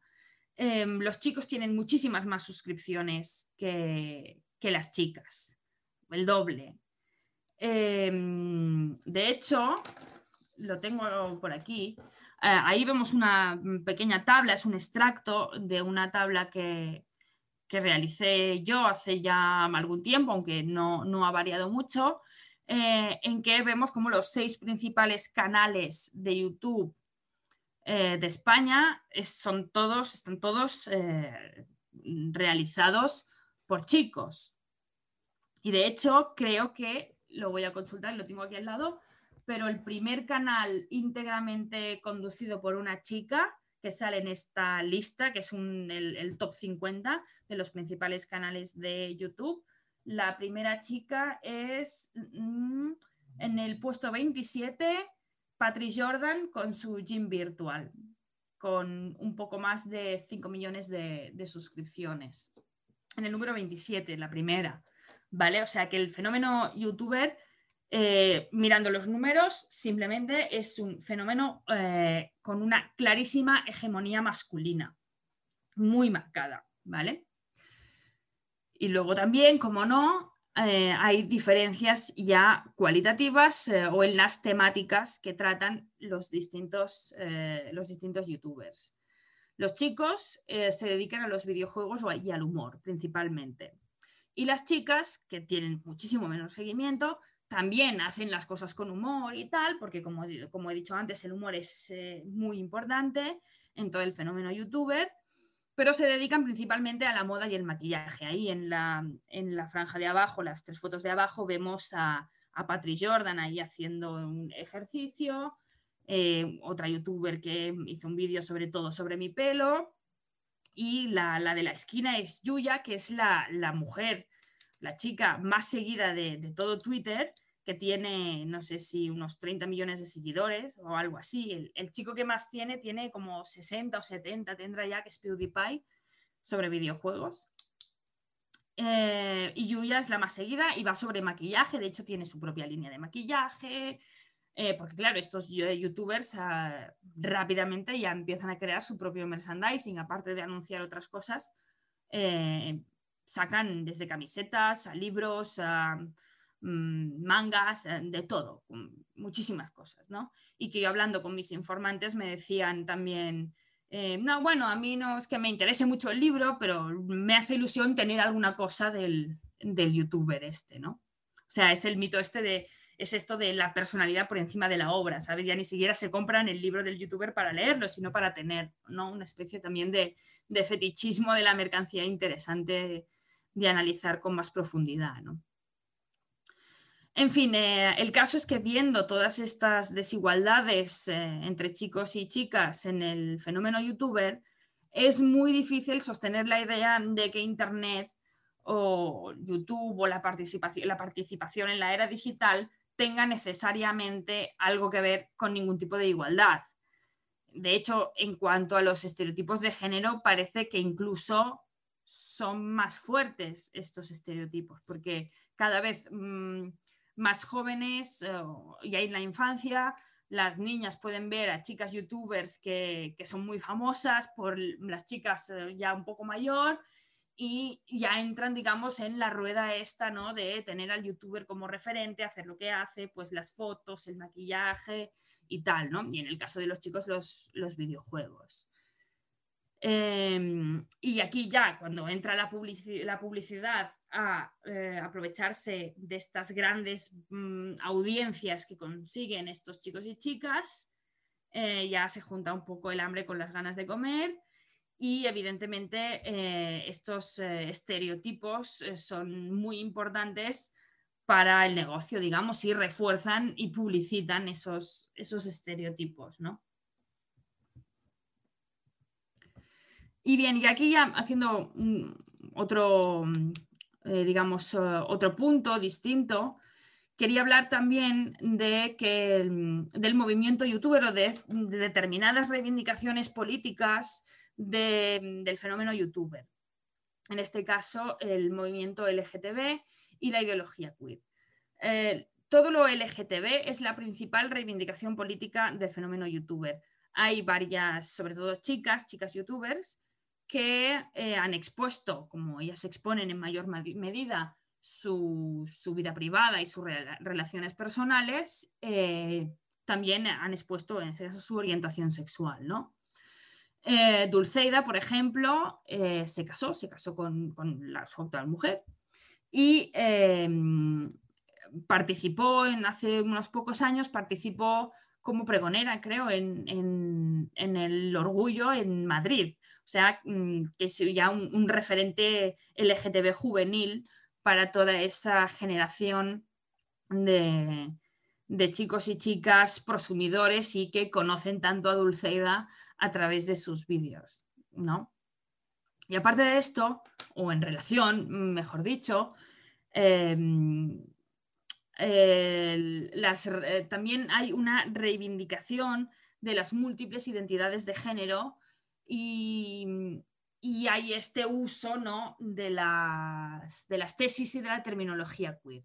Un ejemplo de ello es Yellow Mellow, hay una foto ahí eh, de, su vídeo, que si me permitís os voy a leer el texto en el que ella explicó eh, todas esas cuestiones, ¿no? Os leo, es un poquito largo, pero vale la pena. Ella en este vídeo decía, no me siento mujer, tampoco me siento hombre, me siento en medio. Es súper raro, ¿no? Empieza. Sigue. Dice, eh, a ver, estar hablando de esto es muy raro para mí, ¿vale? Porque bueno, es algo que vengo dándole vueltas desde hace muchos meses ya. No me siento mujer, no me siento hombre, no me siento nada. No sé, a ver, es muy raro esto. No soy ninguna experta en el tema, eh, en el tema de géneros. Eh, lo único que sé es cómo yo me siento y es lo que quiero transmitir en este vídeo. Hace muchos meses que vengo planteándome esta movida. Desde pequeña me sentía súper rara y como que no me sentía cómoda siendo una niña. Tampoco me sentía cómoda eh, ante la idea de ser un niño. Era como algo raro, ¿vale? Porque siempre estaba en medio. Me gustaba mucho jugar con los niños a todo. Y luego pues me gustaba también tener mis amigas, pero nunca me sentía como comprendida ni me sentía muy rara. Pero claro, en ese momento, yo pensaba que era una movida mía, porque para empezar era una niña y no entendía nada de la vida. A medida que fui creciendo, obviamente me fui planteando cosas, pues a los 15 años me di cuenta de que mi sexualidad era otra, de que de repente a mí me gustaban las chicas y no los chicos. Empecé pensando que era bisexual y después dije que, que no, que es que en realidad a mí me gustan solo las chicas. En fin, siempre he sentido, he tenido algo en mí que me decía, mujer, mujer, no me siento. Me he planteado muchas preguntas a lo largo de estos meses. No sé si me voy a saber explicar en este vídeo y solo voy a transmitir los pensamientos que me salgan por ahí, a ver si se entienden o no, no lo sé. ¿Qué es sentirse mujer y qué es sentirse hombre? Hay mucha gente que lo tiene muy claro y hay mucha gente como yo que no lo tiene nada claro. No sé si es por los estándares sociales, por la imagen social que tiene que tener un hombre, que tiene que tener una mujer, que no me siento para nada identificada con esas dos soy completamente consciente de que no es así el sentirse hombre y mujer para todo el mundo. Simplemente es lo que nos muestra la sociedad que es como debería ser. Se le dice hombre cis y mujer cis. Ya he dicho que no soy experta en el tema y no voy a usar terminología porque no tengo ni puta idea. Ya lo he comentado con gente cercana a mí y he buscado en plan qué es lo que a mí me pasa, que es como cómo me siento. Entonces, buscando he visto términos con los que yo no sé si me siento identificada, lo cual está perfectamente bien, no pasa nada. Aprender de uno mismo y descubrirse a uno mismo es un proceso que dura toda la vida. He visto que hay conceptos como gender queer, gender fluid, em, género neutro, de mi boy, de Miguel y cosas que digo, wow, qué maravilla de mundo y cómo somos el ser humano de completos y de impresionantes y de increíbles. Claro, a todo eso pues he ido aprendiendo, ¿no? y también viendo cosas que han ido pasando en la sociedad. Vamos a hablar ya de un tema un poquito más amplio, vamos a salir de este círculo y vamos a ampliarlo. Se ha hablado mucho de la gente trans, por ejemplo, incluso en España estuvo circulando un autobús como demonizando a la gente trans. Se trata simplemente de tener un poco de empatía. Imagínate tú, naces con unos genitales en tu cuerpo y te sientes de un género completamente distinto. ¿Qué, qué proceso mental tienes que pasar y qué movida psicológica tienes que pasar para ello? Es que es muy bestia. Y por eso admiro tanto a la gente trans y que tiene el valor de, joder, es que yo soy así. O sea, es que hay que tener mucho valor, mucho valor. Dios mío de mi vida y mis 10. Y chapó por toda esa gente que tiene el valor de plantearse, perdón, de plantarse y decir, mira, yo soy así, te gusta bien, si no, también. Entonces, claro, viendo temas así y tal, yo sé que, por ejemplo, no me siento incómoda con el cuerpo que tengo, ¿vale? Me siento cómoda, me gusta, me siento bien en el cuerpo que tengo pero no me siento al 100%, ¿sabes? Tampoco me siento del sexo opuesto, estoy en, estoy en medio, estoy en una zona gris. Entonces es como súper raro. Y yo, se me hace súper raro estar diciendo esto en un vídeo. ¿Por qué he reaccionado así? No lo sé. Ahora las cosas están cambiando, pero cuando yo, yo era pequeña, las niñas cocinaban, jugaban a cocinitas y los niños tenían coches teledirigidos. Y yo me moría por tener un coche teledirigido. Y me daba vergüenza pedir un Action Man. Yo tenía Barbies, tenía juguetes varios, pero yo quería un Action Man y me daba vergüenza pedirlo porque ese juguete era de niño. Entonces hay movidas que no sé por qué nos hemos inculcado nosotros mismos socialmente desde hace siglos que, que los niños tienen que ser de una forma y las niñas de otra. Y es un pensamiento absolutamente absurdo. Si un niño quiere tener una Barbie y vestirse de princesa, que lo haga. Si una niña quiere ser algo que en teoría es para niños, también que lo haga. Es que no sé. Entonces es como que no sé si como me, siente, si me siento viene condicionado por esa imagen que socialmente se tiene o porque por la cuestión de que me siento así. No sé si, no sé si soy gender queer, gender fluid, no soy, no creo que sea. Estoy súper confundida. Eh, no sé si estoy diciendo nada en claro aquí. Soy género neutro, básicamente, ¿vale? No soy ni mujer ni hombre y me siento así. Oh, ya, ya lo he dicho. Mm, lo he dicho muy claro, Dios mío. Pero es así, me siento así. Compartirlo, hablarlo, aceptarlo, vivirlo, disfrutando como cualquier otra cosa. A veces darse cuenta de cómo eres, eh, es súper extraño, ¿sabes? Y aceptarlo y comunicarlo también es súper extraño, pero se siente bien y si se siente bien es que lo estás haciendo bien. Hago este vídeo porque creo que hay gente que lo puede ayudar, eh, etcétera, etcétera. Bueno, sigo un poquito más, pero ya creo que nos hacemos una idea de este Eh, ella misma lo dice, Yellow Mellow es una chica muy lista y decía, estoy súper confundida porque tiene una confusión ahí de cuestiones relacionadas con la homosexualidad, con los juguetes de los niños y las niñas y la identidad de género que eh, mm, pone de manifiesto que, todos, estos, eh, todos estos conceptos que están haciendo fortuna, primero en la política, también están siendo, eh, se difunden entre, entre chicas y chicos a través de la red, porque hay youtubers que esta idea de, la identidad, de, ponerte a pensar sobre tu identidad, pero sobre todo exponer ese pensamiento sobre tu identidad, tiene pues eh, reacciones positivas en la red porque digamos que está dentro de, esta, de esta, lógica entre individualista y, esas tesis eh, tan alejadas de la realidad eh, que empezaron ya con Donna Haraway. En fin, llevo un montón de rato hablando ya.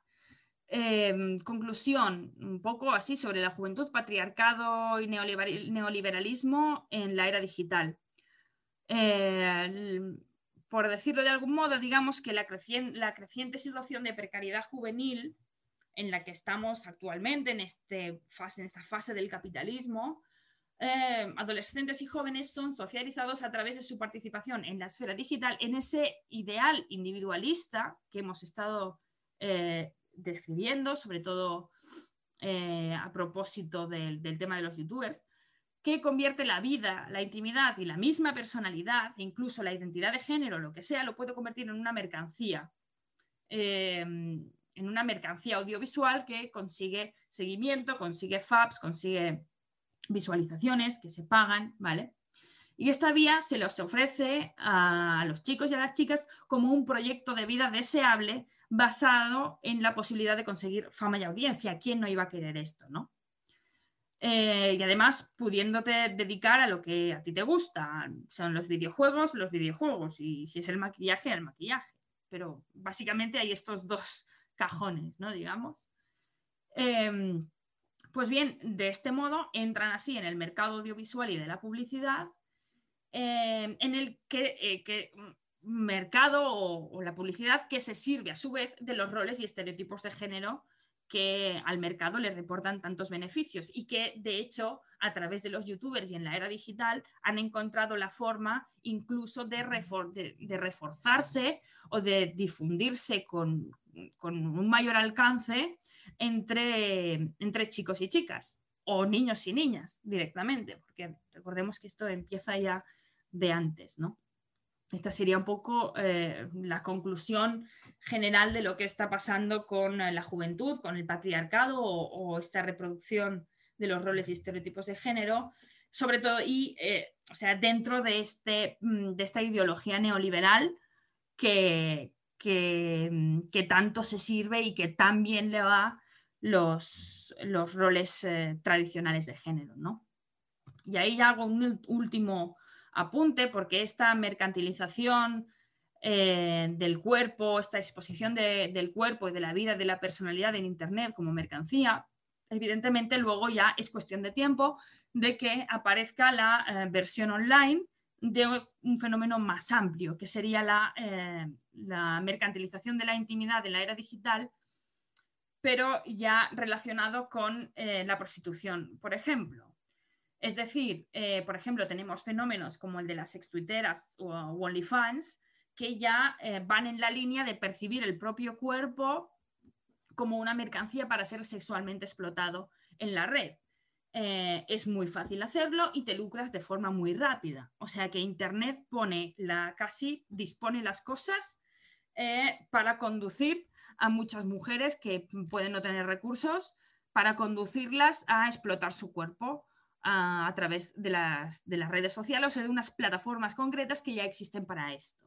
Con lo cual está mm, absolutamente relacionado con el fenómeno de la prostitución y con todo el discurso neoliberal y... Mm, eh, uy, perdón, con el discurso eh, neoliberal de em, emprende con tu cuerpo, utiliza tu cuerpo, em, sé empresaria de ti misma y prostituyete. O sea, eh, la tecnología está siendo perfectamente colaboradora de este pensamiento mercantilizador de, la vida y especialmente del, cuerpo de, las mujeres y de su sexualidad. Y aquí tenéis un poco de bibliografía que he citado durante, durante la ponencia. Y muchísimas gracias por vuestra atención. Muchas gracias, Marina. Hola. Hola. Eh, bueno, realmente ha sido una ponencia muy densa Creo que, has hecho una cosa que parecía un imposible, que es nos hemos ido de principios del siglo XX ¿no? a los años 20 al día de hoy del siglo XXI y lo has logrado y realmente yo creo que, muchas, muchas personas eh, no habían tenido esta oportunidad de hacer este repaso. Eh, no lo he dicho antes, lo quiero decir ahora, eh, que teníamos premura por empezar y de hecho esto lo justifica eh, como podéis ver, a, más de una hora y media de ponencia. Marina, sí, Marina, no, no te has pasado, ha sido fascinante. Marina Pebernat es antropólogo, antropóloga, pero antes es historiadora. Entonces nos ha hecho un despliegue de sus virtudes como historiadora para progresivamente ir introduciendo y entretejiendo la visión de la antropóloga con la visión de la historiadora hasta llevarnos a los retos de la activista, pero la activista con fundamento, que es Marina Pebernat ahora y que antes no lo dije, pero la conocéis seguramente por su presencia en redes sociales, pero también Marina Pebernat eh, pues ha coordinado ediciones de libro, por ejemplo, el Código Soviético de Familia, con su labor como historiadora, pero también análisis de fenómenos contemporáneos como este que nos acaba de exponer y que ha enraizado, desde mi punto de vista, de manera espléndida en eh, esta historia de la juventud y dejadme que haga un poco de antropóloga, eh, colega, eh, desde lo que llamamos sociedades posfigurativas, que repetían lo que veían entre los mayores, a estas sociedades cofigurativas, que son las que están predominando de una manera espectacular, pero que en realidad, no sé, esta sería mi pregunta, hay varias preguntas que ahora te voy a formular, bastantes, están además entrando ahora muchísimas que en realidad es una ficción, porque quien mueve los hilos no son estos coetáneos, ¿no? Entonces hay, esta es una cuestión. Otra cuestión que te quería preguntar ah, tiene que ver con esta película que ignoro si la has visto, yo todavía no, eh, creo que se llama El Dilema Social, donde ah, muchas personas, o el dilema de las redes, perdón, el dilema social no, el dilema de, de las redes, donde eh, exdirectivos, exdirectivas creativas y creativos de de muchas de las redes que tú has mencionado y que, que bueno, nos están permitiendo tener este seminario ahora, por ejemplo, ah, bueno, han, salido de estas grandes corporaciones y están de alguna manera explicando el alcance del, dominio de la vida que llega a tener todo lo que están haciendo. Pero te voy a pasar, y por supuesto, muchísimas gracias, ha sido maravilloso, eh, aunque para mí no es novedad, yo no he parado de tomar apuntes de, de tu presentación. Tenemos varias preguntas y te voy a trasladar algunas. Vale. Eh, concretamente, nuestra compañera, lo voy a decir, Gemma Lienas, se ha entusiasmado a empezar a hacer ella sola un montón de preguntas, eh, porque creo que como escritora le ha interesado mucho toda esta parte de comprender por qué está triunfando ahora la autoficción como género literario. Y también nos, nos comenta, y esto es una información que ella añade y que yo la socializo, que las editoriales están también acudiendo a los youtubers y a las youtubers para que escriban un libro. Da lo mismo, porque en estos momentos, como tú bien has explicado, se trata de tener la obra, ¿no? No, realmente no nos interesa lo que, lo que digan, pero ya han vendido el libro, ¿no? Mientras tanto, ya han vendido el libro, ¿no? Eh, eh, pregunta ahora ya seria que, comentan algunas compañeras, también Gemma, a quien agradecemos su participación. Ah, eh, nos habla de esta idea de la conexión entre cyborg y transhumanismo y esta idea de eh, la, clase, la clase como atraviesa en realidad oportunidades que parecen, o sea, todo tiene una gran apariencia de democratización, como nos eh, intentaba explicar Manuel Castells cuando leímos La Sociedad Red. Yo siempre me pregunté qué pasa cuando no, hay, cuando no estás en ningún nodo, ¿no? Cuando no estás en ningún nodo dejas de existir. Bueno, entonces, esta idea de clase atravesando la relación entre cyborg y transhumanismo. Tenemos otras preguntas, te las hago todas así juntas, ¿quieres? Sí. Em, Nos comenta la compañera Amparo Mañez de Valencia, ah, ¿hasta cuándo durará el espejismo cibernético? ¿La falta de oportunidades en la vida real será tapada por la vida en la red?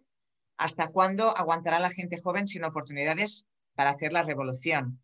Me dice, ah, felicitaciones en todos los sentidos también por eh, nuestro chat eh, y, realmente gente que está expresando la necesidad de digerir todo lo que nos has explicado para estar en condiciones de hacer ah, algunas preguntas. Pero otras que también están entrando ahora eh, nos comentan, en concreto esta última parte que nos estabas explicando sobre, bueno, el cuerpo ya es el cuerpo, es todo, no solo la, intimidad, sino ya es el cuerpo, ¿no? Eh, con relación, esto no sé si lo sabes, con este último documental que parece que ha estrenado hace poco Mabel Lozano, donde explora este fenómeno de, la iniciación a la, prostitución, a la explotación sexual, con la ficción de eh, que tú eres tu empresaria, pero que en realidad esto siempre termina de otra manera. No sé si tienes información sobre este tema. De momento te traslado todo este lote de preguntas y, mis más sinceras felicitaciones y reitero, es un honor tenerte como compañera en Feministas de Cataluña. Nada, el honor es mío.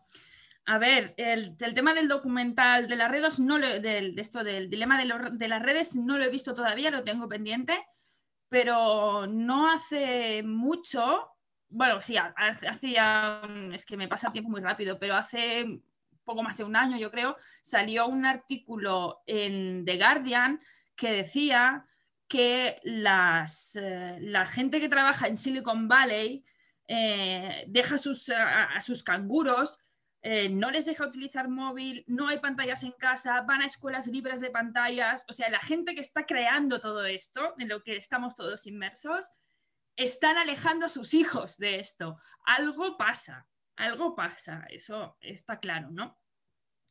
Eh, que es un dato que siempre me gusta dar porque precisamente para romper con ese el optimismo tecnológico este cuando ves a los de Silicon Valley, los creadores de esto huyendo de, su propio invento que luego nosotros nos tenemos que comer, ¿no? Bueno, eh, sobre el tema del cyborg y la clase, ¿no?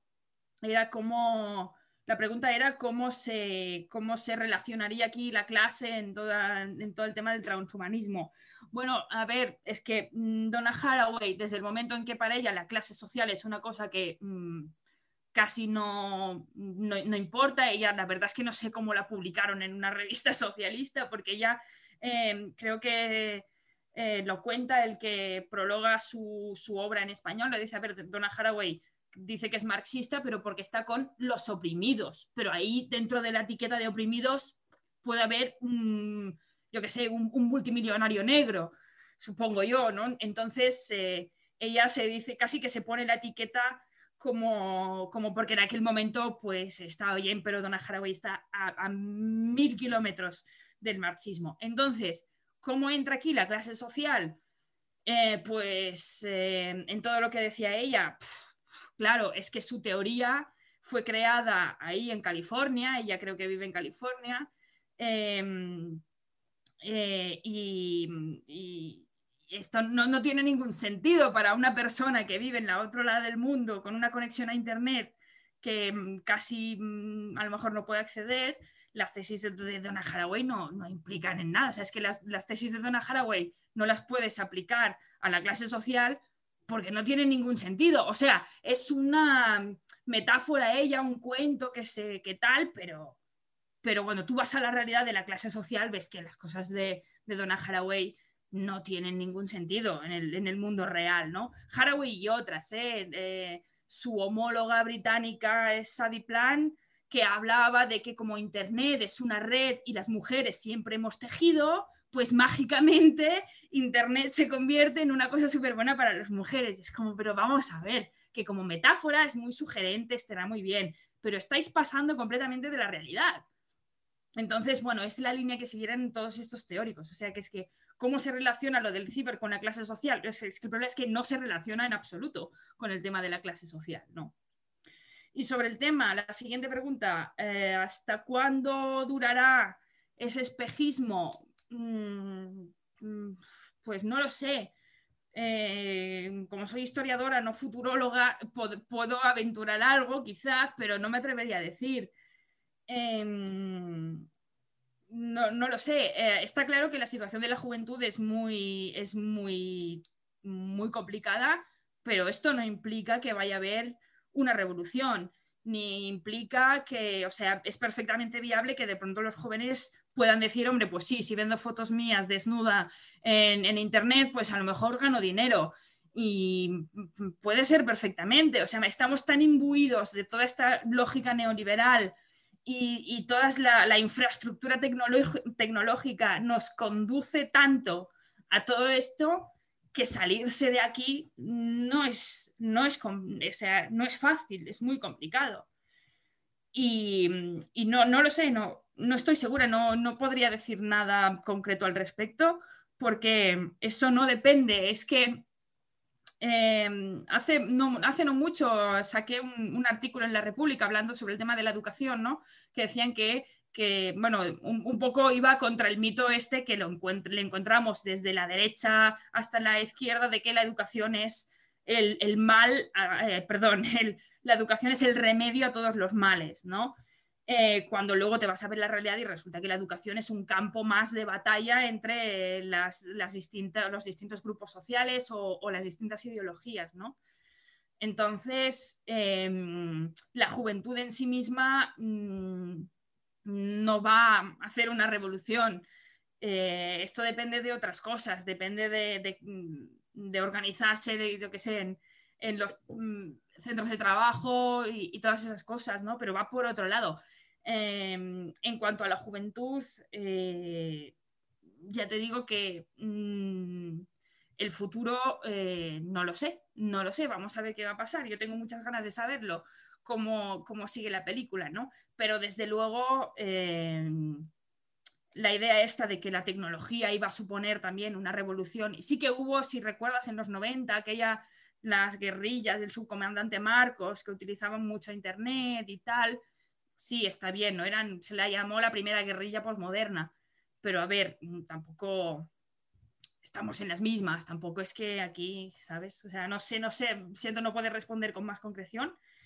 Y sobre el tema de, la, de este, el tema de la empresaria de uno mismo, es que es el signo de los tiempos ahora mismo.